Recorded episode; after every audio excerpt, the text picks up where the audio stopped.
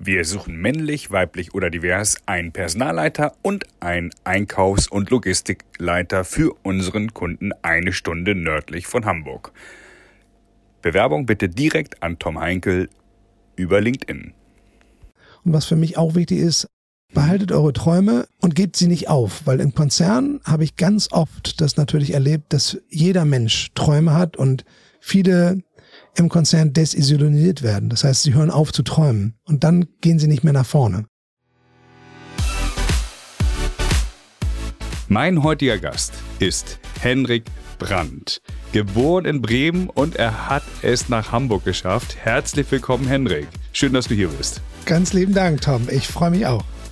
Wir kennen uns ja beide aus Hamburg hier. Bist gebürtiger Bremer. Erzähl mal, du kommst aus Bremen. Wie ist dein Werdegang? Oh, mein Werdegang. Hamburg habe ich erst richtig erreicht im Jahr 2014. Mhm. Man glaubt es nicht. Bin heute etwas über 50 Jahre alt. Mhm. Komm aus Bremen, habe in Münster studiert, bin klassischer BWLer.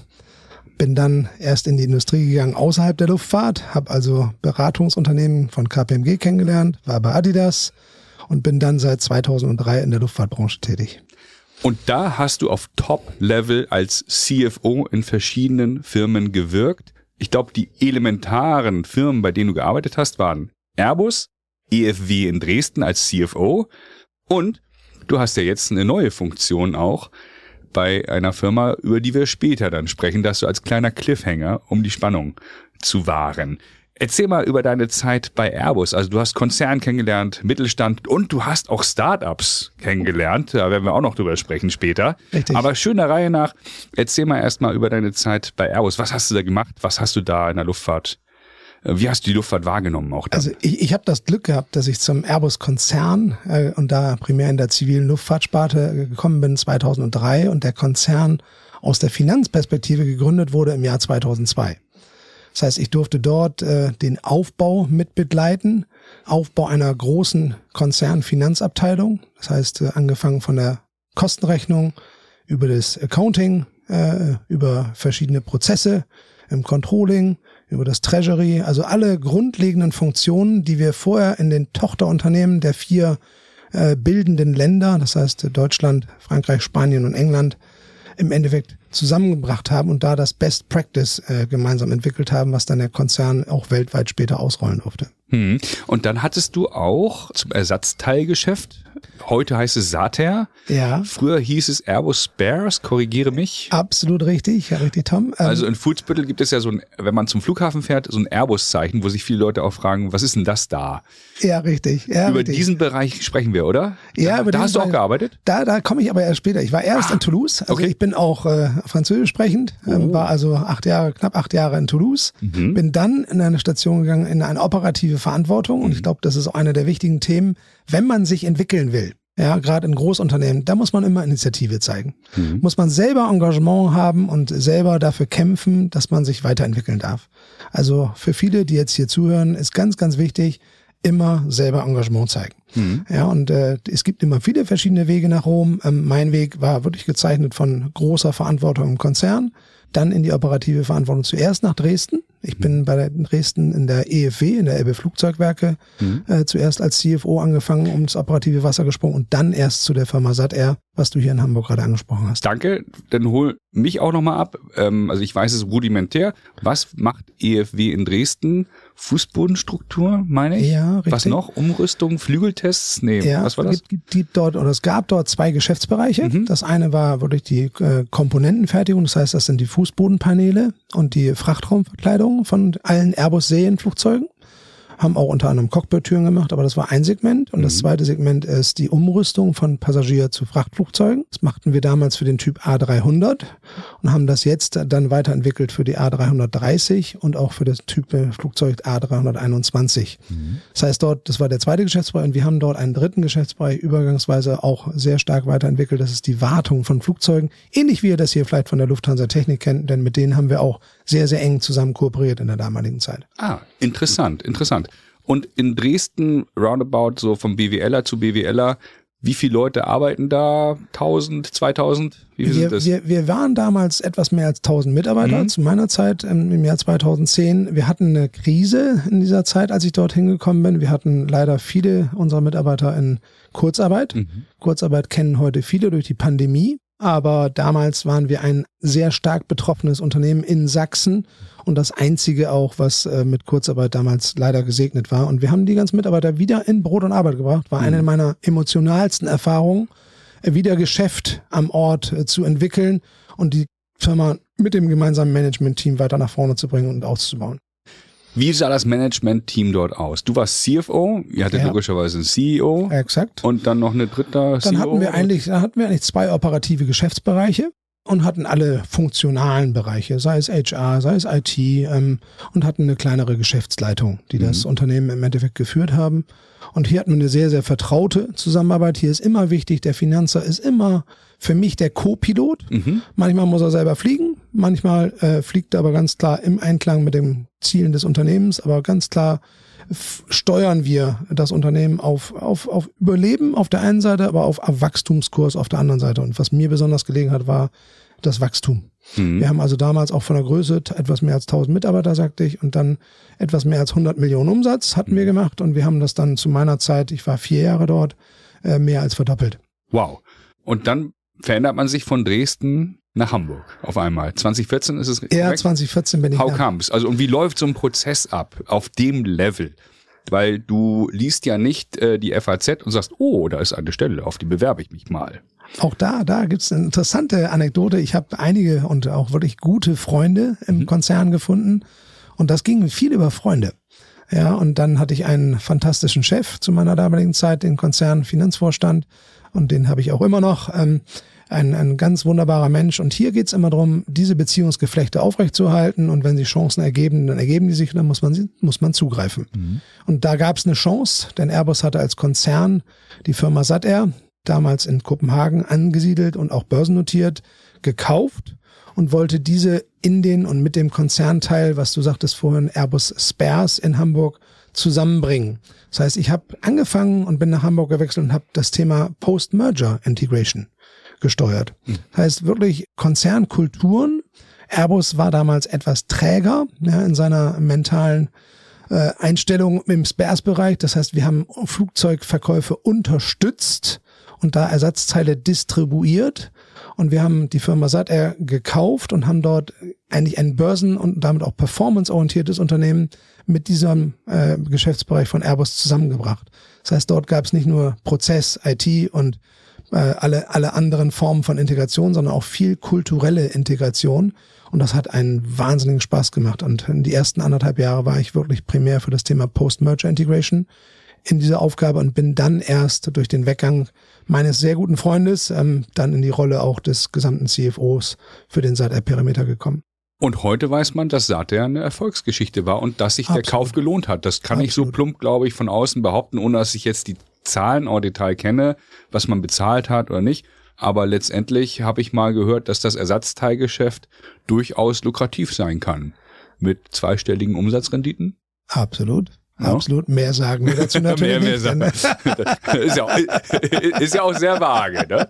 Ja?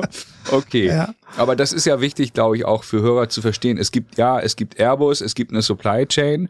Aber, und es gibt Lufthansa Technik, kennt man auch. Aber solche Firmen wie IFW Dresden, äh, solche Firmen dann auch wie Sater, die sind vielleicht nicht so bekannt. Ja, auch dem gemeinen Studierenden, der sagt, wo kann ich mich denn mal bewerben? Ich will zu Airbus oder Lufthansa. sagt, nee, es gibt ganz, ganz, ganz viele tolle Supplier.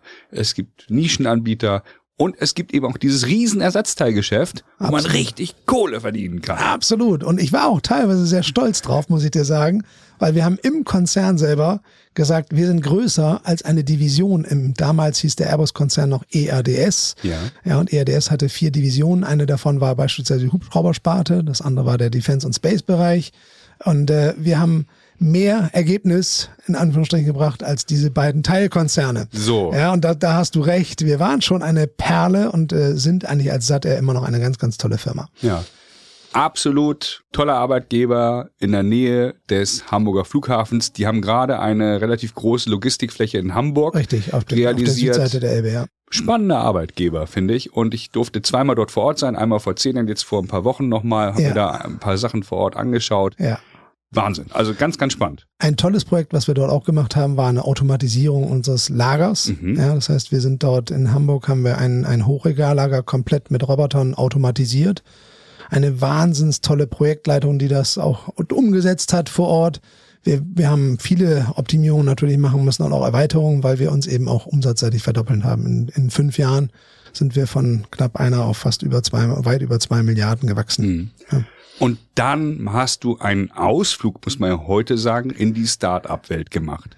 Du kommst aus dem Konzern. Du hast einen internationalen Konzern sogar kennengelernt. Warst als Deutscher acht Jahre in Toulouse. Auch da könnten wir Stunden drüber sprechen, Absolut. wie das ist. Ja, richtig. Ja.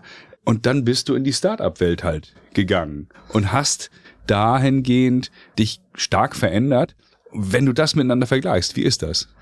Ja, du musst dazu wissen, ähm, Tom, ich habe eine sehr interessante, glückliche Fügung gefunden. 2011 haben wir ein konzernweites Personalentwicklungsprogramm gemacht mhm. und haben dort in einem Teil von vier Bausteinen Startup-Unternehmer kennengelernt.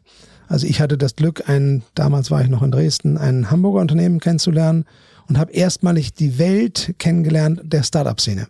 Ich wurde nämlich dort gefragt als Mentor und als Coach zu vielen, vielen Themen, ähm, die, die in der Startup-Szene nicht so bekannt sind, ja, die wir als Konzern aber sehr, sehr gut machen. Da ging es um Personalstrukturen, um Führungsthemen, da ging es um Finanzthemen, da ging es um Marketingthemen. Und das habe ich kennenlernen dürfen und begleiten können. Und da habe ich einen kleinen Fable für gewonnen, ähm, dass ich die Startup-Szene doch mehr begleiten möchte. Und wo bist du da gelandet? Was hast du bei welchen Startups konkret gemacht? Also ich bin, wie gesagt, war in diesem, das erste Startup mhm. war ein, ein, ein Computerspiel-Startup, äh, wo wir ähm, im Endeffekt ein zweites Spiel dann gemeinsam entschieden haben zu entwickeln. Wir haben das Management-Team von drei auf zwei äh, reduziert und wir haben hinterher die, das Glück, die glückliche Führung geschafft, dass wir uns an einen schwedischen Konzern verkauft haben. Das heißt, es war ein wirklicher Exit, ja, der, den, den wir dort vorangetrieben haben, den ich aus externer Sicht begleiten durfte und das habe ich bei Airbus, das habe ich Airbus zu verdanken, dass wir so eine Personalentwicklungsthematik dort damals hatten und, und äh, die hatten mir nochmal die Augen und Türen geöffnet, das zu tun. Ich bin dann 2015, 2016 nochmal in die glückliche Lage gekommen, ein anderes Startup-Unternehmen in Kanada mit zu begleiten. Ähm, die sind heute mittlerweile börsennotiert und habe dann 2017, 2018 mein jetziges Startup äh, äh, Evitado ja, ähm, kennenlernen dürfen und die sind ganz interessant mit einem Produkt unterwegs, was jeder kennt. Im Auto gibt es den Einparkassistent und wir haben eine Technologie entwickelt auf Basis der Lasertechnologie, dass wir Flugzeugbewegungen am Boden unterstützen, ohne dass Kollisionen entstehen. Das heißt, wir überwachen das Flugzeug und geben dem jeweiligen Schleppfahrer Indikationen, dass da keine Unfälle passieren.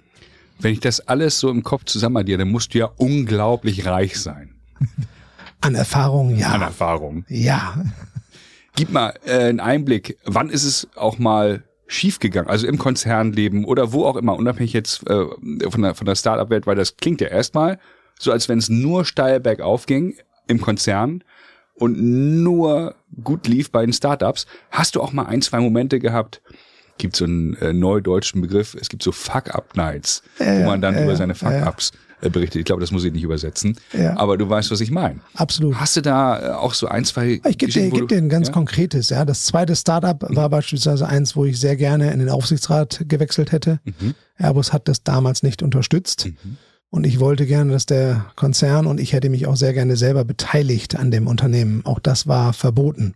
Mhm. Ja, es sind natürlich Themen, ähm, wenn man in einem gesunden großen Konzern tätig ist, gibt es Vorteile, es gibt aber auch Nachteile. Mhm. Und die Nachteile, die haben mir damals sehr viel Schmerzen bereitet.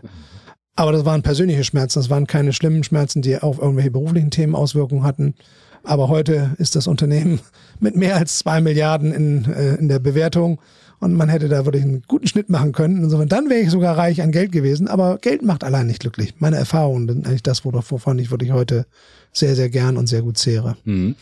Bevor wir gleich über deine neue Rolle sprechen werden, wie ist es, CFO zu sein, Teil des Management-Teams. Äh, du ähm, hast natürlich viele Mitarbeiter in der Abteilung. Du hast Aufsichtsgremien wahrscheinlich auch, mit denen du ja. äh, dann kommunizierst. Wie ist dein Arbeitsalltag da als CFO? Erzähl es mal 21-jährigen Studenten, BWLer, Flugzeugbaustudent, egal. Wie ja. ist es, CFO zu sein? Also was, was wichtig ist, man muss schon eine Zahlenaffinität haben, mhm. wenn man in diese Bereiche reingeht. Man muss Interesse haben, die Zahlen auch zu modellieren. Das zweite ist aber für mich, einen guten CFO heute macht viel mehr aus als Zahlen allein. Und wir gucken mit den Zahlen nicht in die Vergangenheit, was früher sehr stark im Fokus stand, sondern in die Zukunft. Mhm. Und da kommt das Unternehmer-DNA auch durch, was, was für mich einen guten CFO ausmacht, dass man die gesamte Wertschöpfungskette im Unternehmen im Kopf hat. Das heißt, angefangen von der Forschung über die Entwicklung, über dann die Produktion, über die Auslieferung und den Vertrieb und mit der Partnerschaft der Lieferanten sehr, sehr, um, sehr, sehr gut umgeht. Und, und das hat mich immer interessiert, von A bis auch zum Ende Z das mitzubegleiten. Ich konnte das in meiner Beratungserfahrung auch sehr, sehr gut mitlernen, von A bis Z zu denken und zu handeln. Der CFO ist Teil eines Management-Teams, was das Gesamtunternehmen dann erfolgreich macht. Es haben halt viele der Prozesse, die im Unternehmen abgewickelt werden, doch mit Geld zu tun. Das heißt, alles wird auf der gesamten Wertschöpfungskette mit Geld finanziert, abgebildet und auch erfolgreich verkauft. Und da ist man, muss man das Interesse auch haben, als Gesamt-CFO-Verantwortlicher alles verstehen zu wollen bis zu einem bestimmten Level und in die kritischen Themen reinzulegen, reinzugehen und den Finger auch drauf zu legen und immer nach Optionen zu suchen, weil viele sind ja bei Lösungen sehr, sehr eng immer darauf fokussiert, jetzt möchte ich den nächsten Schritt machen.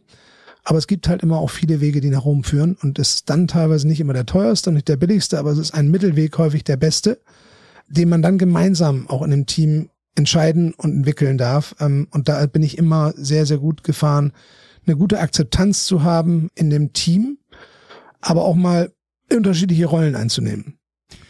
Wie viele Mitarbeiter hast du geführt? Ich frage mal direkt.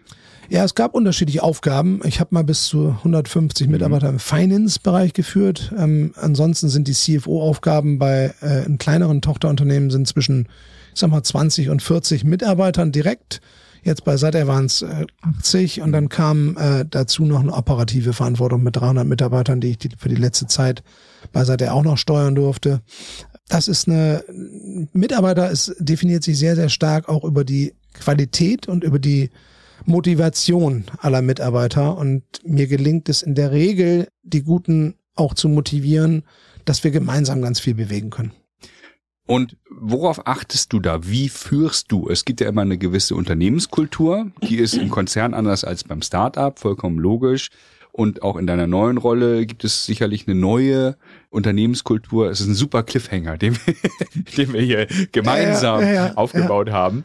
Und äh, du, du führst Mitarbeitergespräche, du führst sicherlich ja auch dann Bewerbungsgespräche. Das ist auch so eine Standardfrage an alle meine Gäste. Hast du so eine, so eine Standardfrage in Bewerbungsgesprächen? Äh, worauf achtest du, wenn du mit Kandidaten sprichst? Ah, jetzt hast du viele Fragen angesprochen. Also ähm, äh, letzteres, nein, ich habe keine Standardfrage. Okay. Ja, das mache ich nie. Ähm, ich bin da sehr offen und reagiere auf äh, die jeweiligen Typen.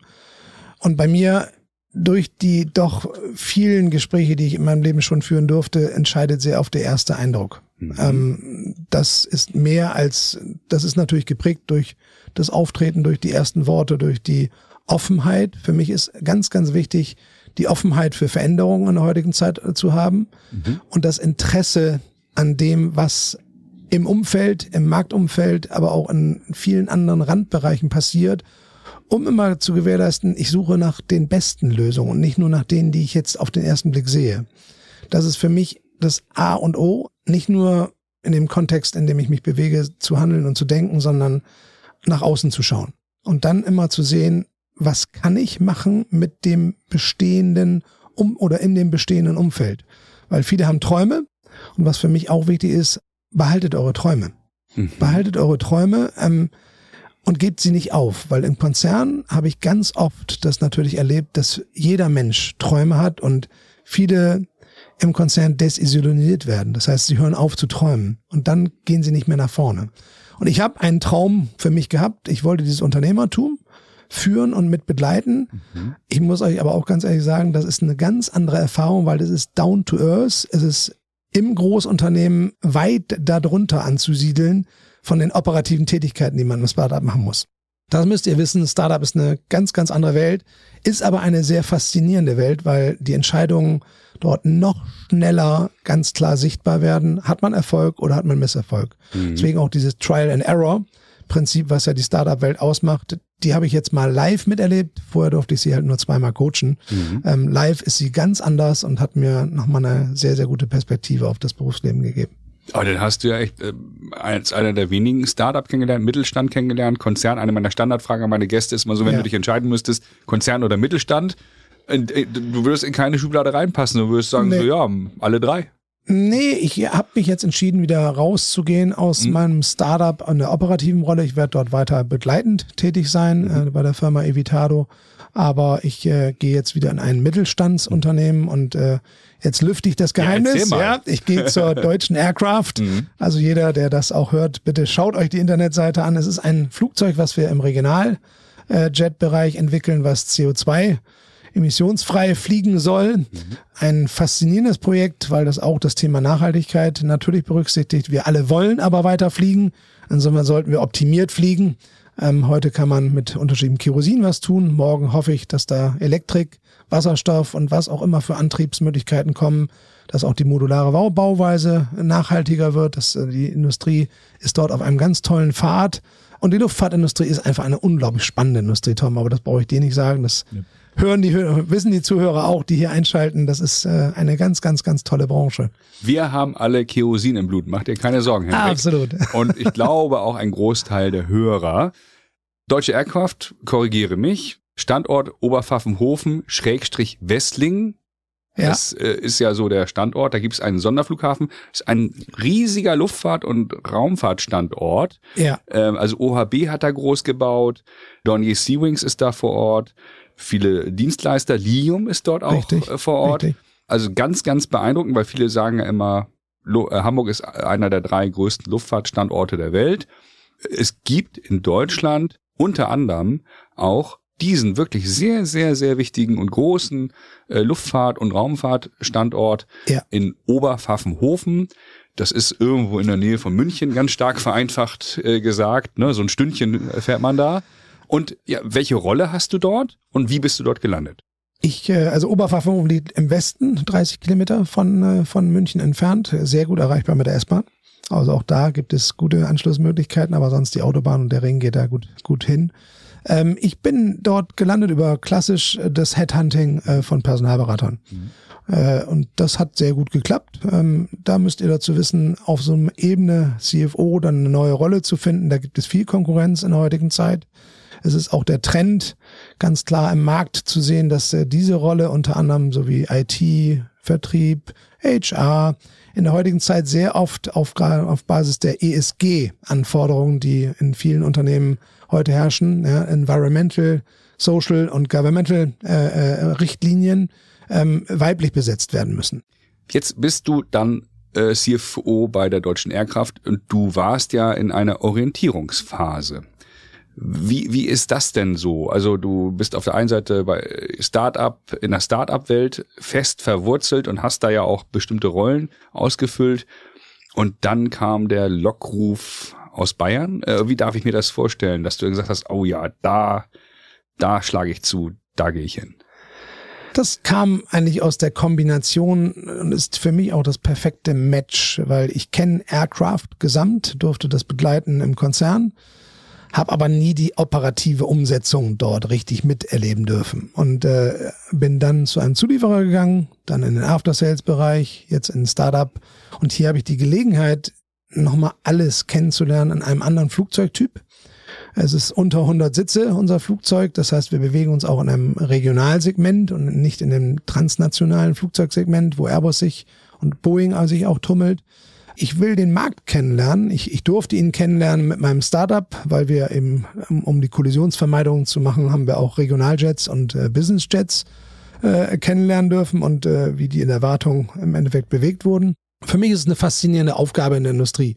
Und ich bin der Industrie doch sehr verbunden, weil die Lieferanten, das heißt die ganzen Unternehmen, die halt in der Zulieferbranche tätig sind, sind häufig über die Flugzeugtypen hinweg engagiert. Und, und hier freue ich mich unter anderem auch wieder mit meiner Firma EFW zusammenzuarbeiten, die auch die Fußbodenpaneele für das Flugzeug bei der Deutschen Aircraft liefern werden. Es ist eine kleine Branche, die in Deutschland nicht die Kernbranche ausmacht. Ne? Neben, neben Automotive sind wir da kleiner. Aber es ist eine wahnsinnig äh, interessante und dynamische Branche. Aber sie hängt halt bei vielen Themen, wenn ich die Automotive immer als Referenz ranziehe, natürlich hinterher. Und wir wollen jetzt nach vorne gucken und richtig Pionierarbeit dort leisten. Und da freue ich mich an den meisten drauf. Und deswegen war die Überzeugung dort sehr, sehr einfach für mich, ähm, dort einzusteigen. Und ich darf das ja auch sagen, ich finde es gut, dass es neben Airbus weitere Flugzeughersteller in Deutschland gibt. Absolut, ja. ja also ja. Ähm, da, das kann nur eine Bereicherung sein. So Automotive hast du eben angesprochen. Ja, da haben wir VW, BMW, Mercedes, Ford und wie sie alle heißen, die in Deutschland produzieren. Und wenn es denn in Deutschland mehrere Firmen gibt, die Flugzeuge bauen und auch diese Verantwortung tragen, ich glaube, einer der wesentlichen Investoren ist amerikanisch, korrigiere mich, von der deutschen Aircraft. Ähm, also auch da hat man sicherlich dann ein, ein globales Business-Umfeld vor Augen, sowohl auf Investoren als auch auf Supplier-Seite. Und wenn ich richtig informiert bin, haben die Produktionsstandort in Leipzig oder denke ich mir oder verwechsel ich da irgendwas? Wenn das ausgestrahlt wird, werden wir den Spatenstich gehabt haben. Ja, das ist im Monat Mai. Gut. Ja, ähm, dort wird die Endlinienproduktion und die Zusammenbautätigkeit okay. dann, äh, weil wir das Thema Oberfachhofen stark gestresst ja, haben. Ja. Äh, ich meine so im Hinterkopf auch, dass Leipzig eben sehr relevant Absolut. ist. Und ich glaube, ähm, ich kann mir gut vorstellen, dass wir das Thema deutsche Aircraft hier nochmal vertiefen werden an anderer Stelle. Sehr gerne. Weil äh, ja, ich da auch als Luftfahrtbegeisterter und Mitglied des BDLI vor ein paar Jahren auch ja. schon mitbekommen habe, da kommt etwas, da entsteht etwas. Und äh, ja, umso schöner, dass du da jetzt in prominenter CFO-Rolle dann arbeiten wirst Gratulation, kann Vielen man ja Dank. auch mal so aussprechen. Vielen Dank. Ja, das ist ja schon auch dann eine besondere Herausforderung. Und dann äh, wirst du viel reisen. Wie ist das äh, bei dir? Ähm, machst du denn da Remote-Arbeit? Wir haben ja durch Corona, durch die Pandemie viele neue Dinge gelernt, dass man vielleicht nicht fünf Tage vor Ort sein muss. Aber wie managst du das? Wie das, ist das? Das weiß ich noch nicht genau, aber ich kann dir sagen, dass ich eigentlich Zeit meiner Berufszeit bei Airbus schon immer internationale Teams führen konnte, durfte, musste.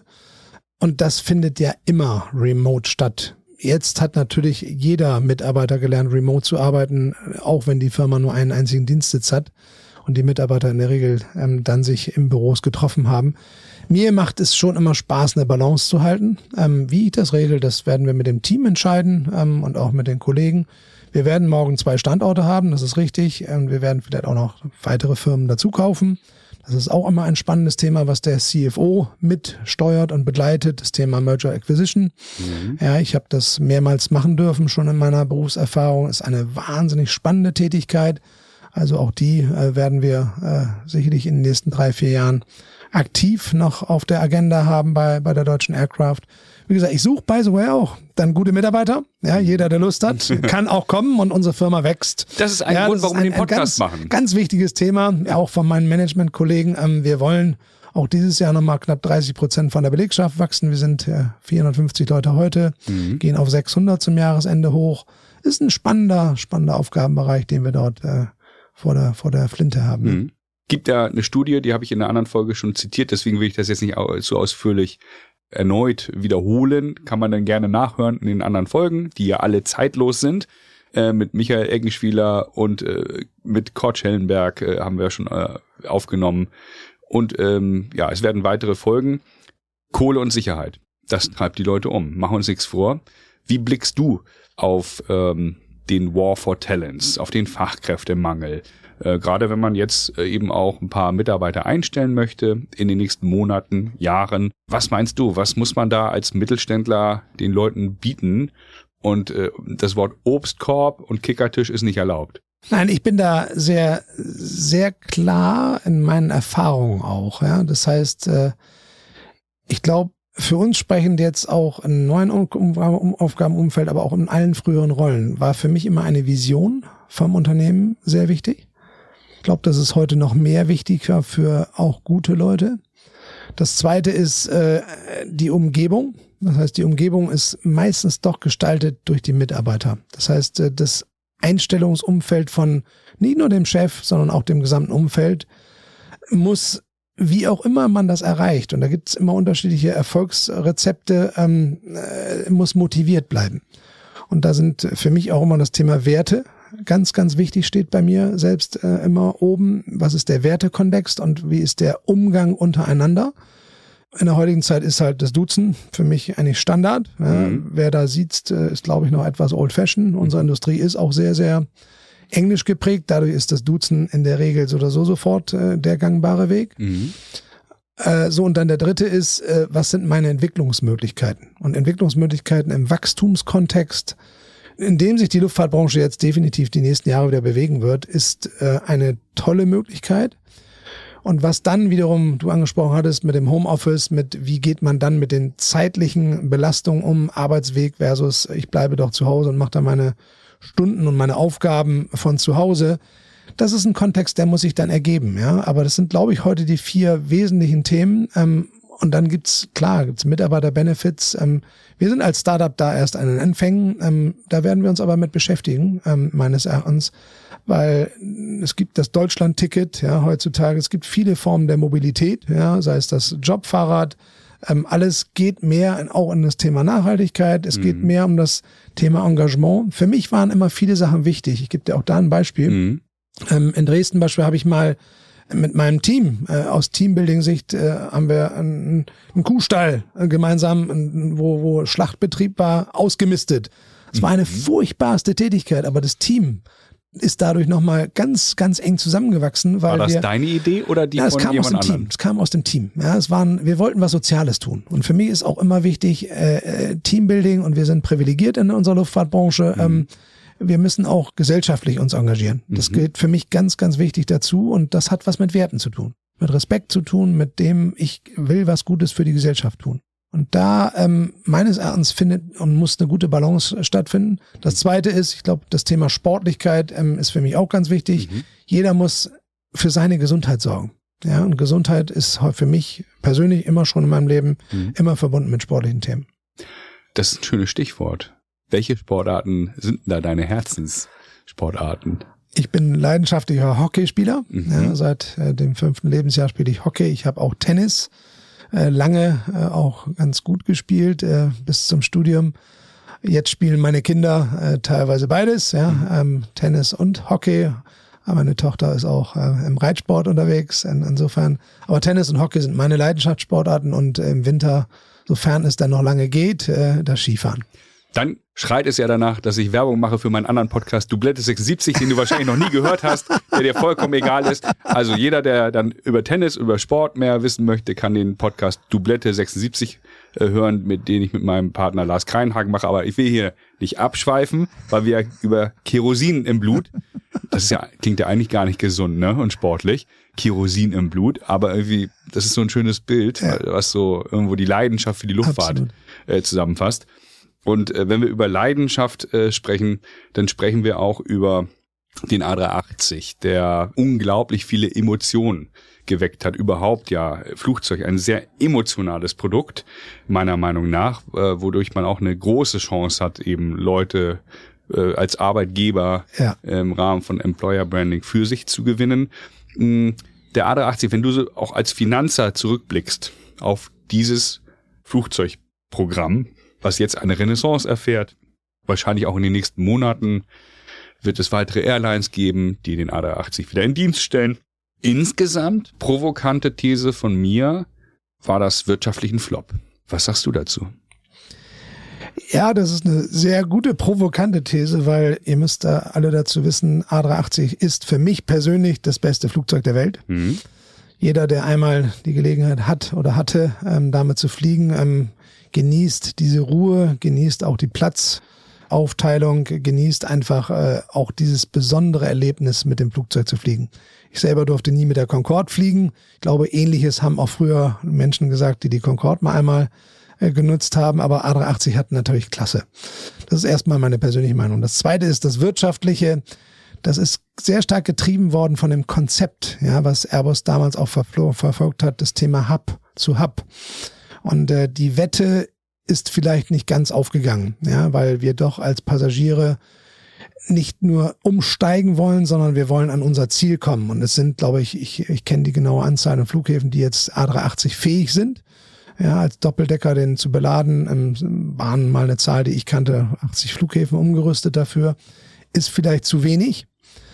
Aber in der heutigen Zeit, äh, dieses aus der, aus, außer Dienststellen des Flugzeuges mit dem vierstrahligen Flugzeug ist natürlich eine Thematik, ja, es war ein 3-Liter-Flugzeug. Das war auch das erste 3-Liter-Flugzeug. Das heißt, 100 Kilometer geflogen mit 3 Liter pro Person äh, war die Verbrauchsstatistik, die das auch nach vorne getrieben hat. Heute ist, sind diese Flugzeuge aus Finanzsicht alle abgeschrieben. Deswegen sind sie im Betrieb, haben sie dann weniger operative Kosten in der P&L. Aber es ist P&L, Profit and Loss. Ja, ja, Gewinn- und Verlustrechnung, richtig. Mhm. Ähm, ist, ist das Flugzeug ein immer noch phänomenales Flugzeug, weil es definitiv ja mit über 500 Passagieren auch beladen und genutzt werden kann. Und heute sind die Flugstrecken ein wenig ausgedünnt. Ja, das heißt, äh, es ist nicht mehr so hoch frequentiert und da sind größere Flugzeuge definitiv für mich immer noch ein sehr, sehr gutes äh, Fortbewegungsmittel und deswegen wird es auch wieder zurückgeholt. Mhm. Nicht, nicht nur von Lufthansa. Wie siehst du das Duopol Airbus und Boeing? Jetzt bist du dann äh, in einer anderen Funktion, aber wie blickst du auch als erfahrener Manager, der dann, naja, mehr als 20 Jahre roundabout in der Luftfahrtbranche in verschiedenen Rollen war, wie blickst du auf dieses Duopol? Ich blick da sehr gesund drauf. Ich mhm. bin einfach nur stolz, Teil der europäischen Familie zu sein. Mhm. Die kenne ich, ähm, dass das überhaupt geschafft wurde, mhm. dieses Monopol, was Boeing doch hatte, zu brechen. Eine unglaubliche Erfolgsgeschichte. Äh, eine, eine wirklich für mich faszinierende Erfolgsgeschichte in der, in der heutigen Zeit, die, die, wo ich mit Teil eines kleinen Puzzlestücks sein durfte. Mhm. Ich sehe das als derzeit nicht sehr spektakulär persönlich an, weil es gibt wenig Neuentwicklung. Das heißt, die Neuentwicklungen sind äh, sehr stark fokussiert auf das Thema Zukunft. Wie geht Fliegen allgemein? Es gibt die nur Flügel, Fliege, Flugzeuge. Es gibt unglaublich viele Visionen, wie Fliegen morgen aussieht. Ich bin selber persönlich dafür mittlerweile zu weit weg. Das heißt, es gibt viele inkrementale Entwicklungen, ähm, aber ein neues Flugzeugmodell, Airbus durfte die A220 jetzt noch in dem letzten Portfolio mit äh, in ihr Portfolio aufnehmen, ehemals Bombardier, ähm, und hat damit sein Produktportfolio noch erweitert. Airbus äh, geht in Richtung Frachtflugzeugoptimierung, ähm, was ich auch toll finde. Ein Frachtflugzeug durften wir als Umrüstungsflugzeug mit, mit der EW äh, in das Portfolio mit integrieren. Ich finde das Duopol schon sehr, sehr gut. Ich glaube nur, es kommen ganz andere Player morgen in die Industrie. Ja, die Chinesen mit Comac. Ähm, es gibt andere Ambitionen auch an mehreren Playern. Ich glaube nicht, dass das Duopol Bestand hat äh, in der morgigen Zeit, aber ich weiß auch in der heutigen Zeit, ähm, bedeutet ein Flugzeugentwicklungsprogramm immer eine zweistellige Milliardensumme, die man in die Hand nehmen muss. Und deswegen halten sich auch alle der großen Konzerne derzeit noch ein wenig bedeckt. Aber Boeing Airbus sind beide so marktdominierend ähm, in der heutigen Zeit, dass sie für mich in dem Segment über 100 Sitze auch noch für die nächsten zehn Jahre definitiv ähm, die Marktmacht halten werden. Du kannst Gedanken lesen. Ich wollte dich fragen, was kostet denn ungefähr äh, die Entwicklung eines Flugzeugprogramms? Äh, du sagst zweistelliger Milliardenbetrag. Nun will ich hier keine indiskreten äh, äh Zahlen erfragen, aber ja, letztendlich kann sich, glaube ich, äh, jeder Hörer dann auch vorstellen, was es heißt. Von einer, also auf einer grünen Wiese mal eben zu sagen, entwickelt mal ein neues Flugzeug. Und wenn man sich dann die Stückzahlen anschaut, ich habe mir mal gemerkt, dass Airbus und Boeing in Summe roundabout 1200 Flugzeuge im Jahr ausliefern. Lass es 1300 sein oder irgendwann werden es 1500 sein. Ja. Aber nur, dass irgendwie die Hörer auch so ein bisschen Gefühl dafür bekommen. Und dann kann man das irgendwo 50-50 aufteilen auf Airbus und Boeing. Im Moment hat Airbus die Nase vorn seit mehreren Jahren. Und wenn wir beide äh, sagen, das ist eine, eine, unglaubliche Erfolgsgeschichte, dann kommt äh, Airbus meines Erachtens von vor 20 Jahren Marktanteil um bei 20 Prozent her. Und da dann eben mehr als 50 Prozent Marktanteil zu schaffen, das meinen wir beide ja mit Erfolgsgeschichte, Absolut. denke ich. Und ähm, ja, ich glaube, insgesamt wäre es echt wünschenswert, jetzt auch global betrachtet, Stichwort Innovation, ähm, die ja in den letzten Jahren sehr inkrementell war, grünes Fliegen ist ein Stichwort, was immer wieder fällt, was du auch schon genannt Absolut, hattest, ja. dass man da wirklich äh, es hinbekommt. Und da spreche ich eher so aus Mittelstandssicht, aus Supplier-Sicht, dass man da an mehrere OEMs noch liefern kann. Absolut. Ja, weil sonst ist das so ein bisschen vielleicht auch, ja, schläft ein und man darf sich als Airbus sicherlich nicht auf seinen Erfolg ausruhen. Und ich was ich so wahrnehme in den Statements auch des Managements, ist es so, dass man sagt immer, Wir haben weiter hohen Respekt vor Boeing und nicht Angst vor den Chinesen, aber wir wissen, irgendwann wird auch Comac es vielleicht hinbekommen, Flugzeug auszuliefern. Also ich bin da so ein bisschen müde geworden, aber auch wieder wach äh, durch äh, meine anderen Podcast-Gäste, die mir so ein bisschen die Augen geöffnet haben, weil ich meinte so auch recht provokant, naja, ich höre das seit 20 Jahren, oh Vorsicht, die Chinesen, oh Vorsicht, äh, die Russen äh, entwickeln Flugzeug und nix, ja, also nix fliegt so richtig. Aber die meinten auch so, na, warten, warte mal ab, ja, in fünf oder zehn Jahren auch werden auch die das irgendwie hinbekommen. Ja, also es ist natürlich immer wichtig, weil wir leben in der Flugzeugbranche und da gibt es zwei Hauptmerkmale, Qualität und Sicherheit. Ja. Ja, das ist natürlich ein das maßgebliche Thema. Und das zweite ist, ein Flugzeug bewegt sich auf der gesamten Welt. Das heißt, ich muss auch die Serviceability, ja, die muss ich von dem Produkt mit qualifizierten Arbeitskräften auf der Welt verteilt aufbauen.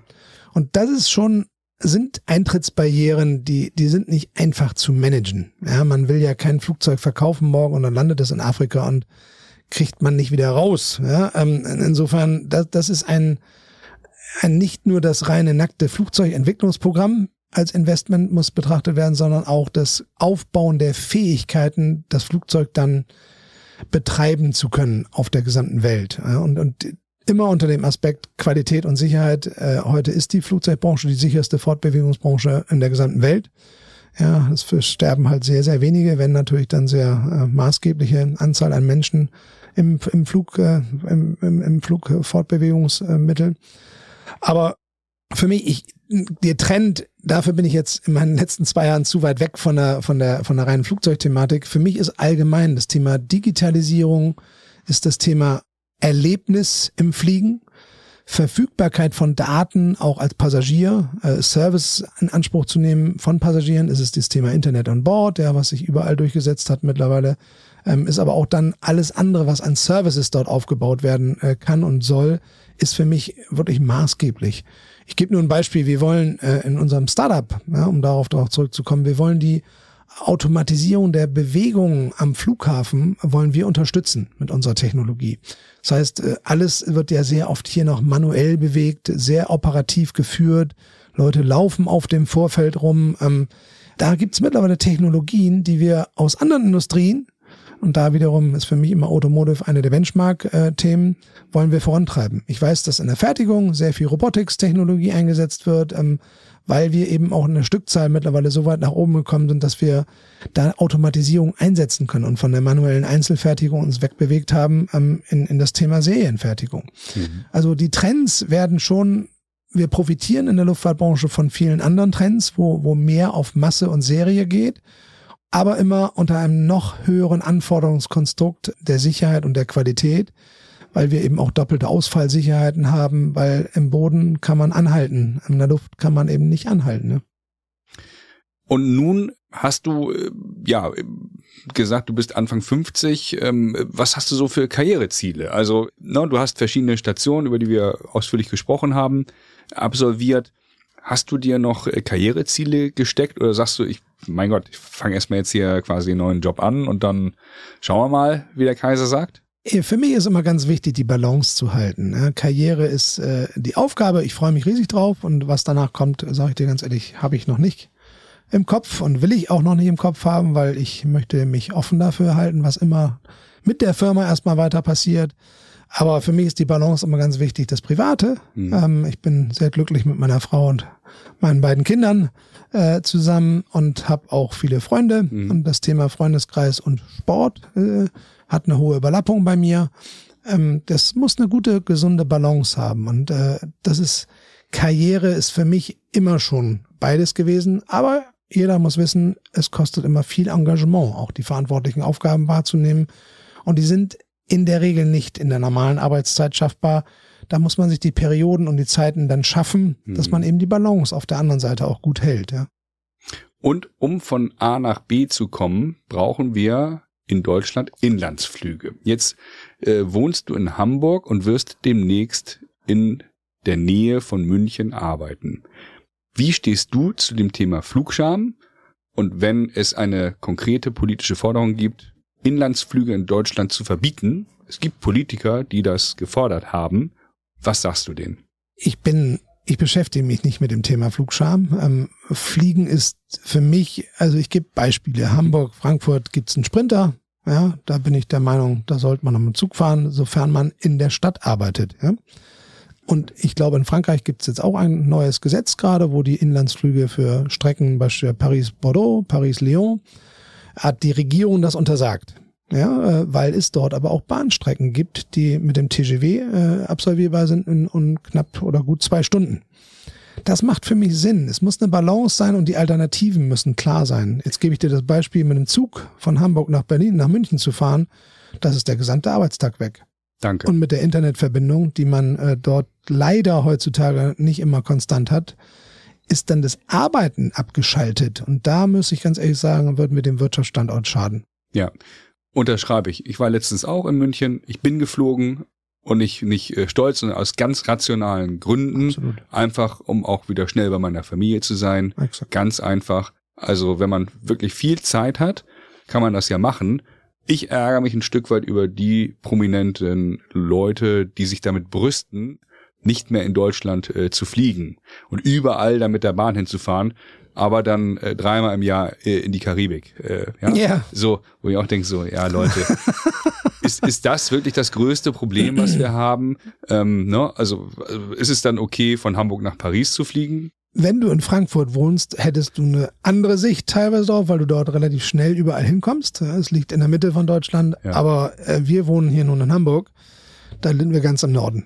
Und Ja. da sind wir einfach äh, 800 Kilometer entfernt vom Süden. Das äh, ist schwierig mit anderen Lösungen darzustellen. Erstmals gute Angebot schaffen, liebe Bahn. Bahnenthusiasten und Deutsche Bahn. Und dann reden wir weiter. Wir begeben uns langsam auf den Landeanflug. Wir haben ja schon das Thema Inlandsflüge, Konzern und Mittelstand, Duzen oder Sitzen, hast du auch schon angesprochen. Hab da noch äh, zwei weitere Kategorien, die ich standardmäßig auch alle meine Gäste frage. Wie stehst du zum Thema Gendern? Gendern mit äh, der, der Sprache meinst du? Genau. Das heißt, die, äh, In E-Mails, in der Kommunikation, in Gesprächen. ich muss kennenlernen, wie die Kultur bei meinem neuen Arbeitgeber ist, deswegen kann ich da noch nicht drüber sprechen. Mhm. Ähm, ich persönlich halte das für maßlos übertrieben. Hm. Bonus oder kein Bonus? Es gibt ja die Theorie, dass Leute sagen, egal ob irgendeiner einen Bonus bekommt, der arbeitet, wie er arbeitet. Oder sie arbeitet, wie sie arbeitet. Wie stehst du zu dem Thema? Bist du dafür, dass Boni gewährt werden oder sagst du eher, nö? Ich bin auch da äh, von meiner DNA bin ich Performance getrieben. Ja, es geht ja hin mit der, äh, es kann alles schön gemacht werden, aber es gibt Resultate und äh, es gibt dann immer Treiber im Unternehmen von Personenkreisen, die laufen mit. Das sind in der Regel 70 Prozent und es gibt 20 Prozent, die machen wirklich den Treiber, dass wir auch die Ziele erreichen. Und ich bin der Meinung, man muss es beides berücksichtigen, weil die 70 Prozent äh, und dir fehlen immer noch 10, das sind nämlich die, die, die, dagegen sind, ja, ähm, die eigentlich nichts wollen und vieles vermeiden wollen und gegensteuern.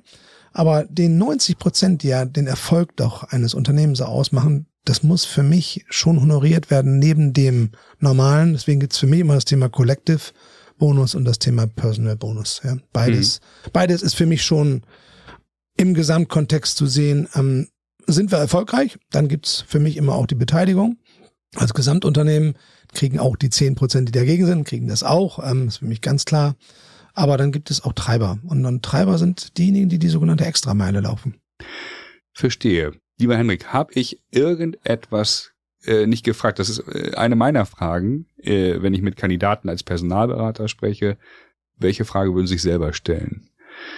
Gibt es irgendetwas? Ja, es gibt für mich vielleicht noch so einen abschließenden Kommentar, den ich, den ich gerne teilen möchte, weil Bitte. was für, für mich ganz, ganz, ganz wichtig ist, immer in dem Berufsleben, weil es ja auch so einen großen Teil ausmacht äh, von dem täglichen äh, Wachsein. Ähm, habt Spaß. Denn da, wo ihr Spaß habt, seid ihr gut. Und wenn man sich den Spaß, und der kommt in der Regel durch eine Motivation, und der ist bei jedem anders. Hm. Wenn ihr euch den beibehaltet, dann werdet ihr auch automatisch gut und erfolgreich euch entwickeln können.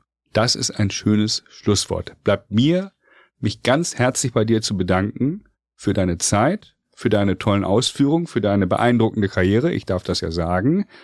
Und wünsche dir erneut alles Gute für die neue Tätigkeit. Ich bin gespannt. Und wir werden ganz sicher die deutsche Aircraft hier im Podcast weiter begleiten. Henrik, herzlichen Dank. Vielen Dank, lieber Tom.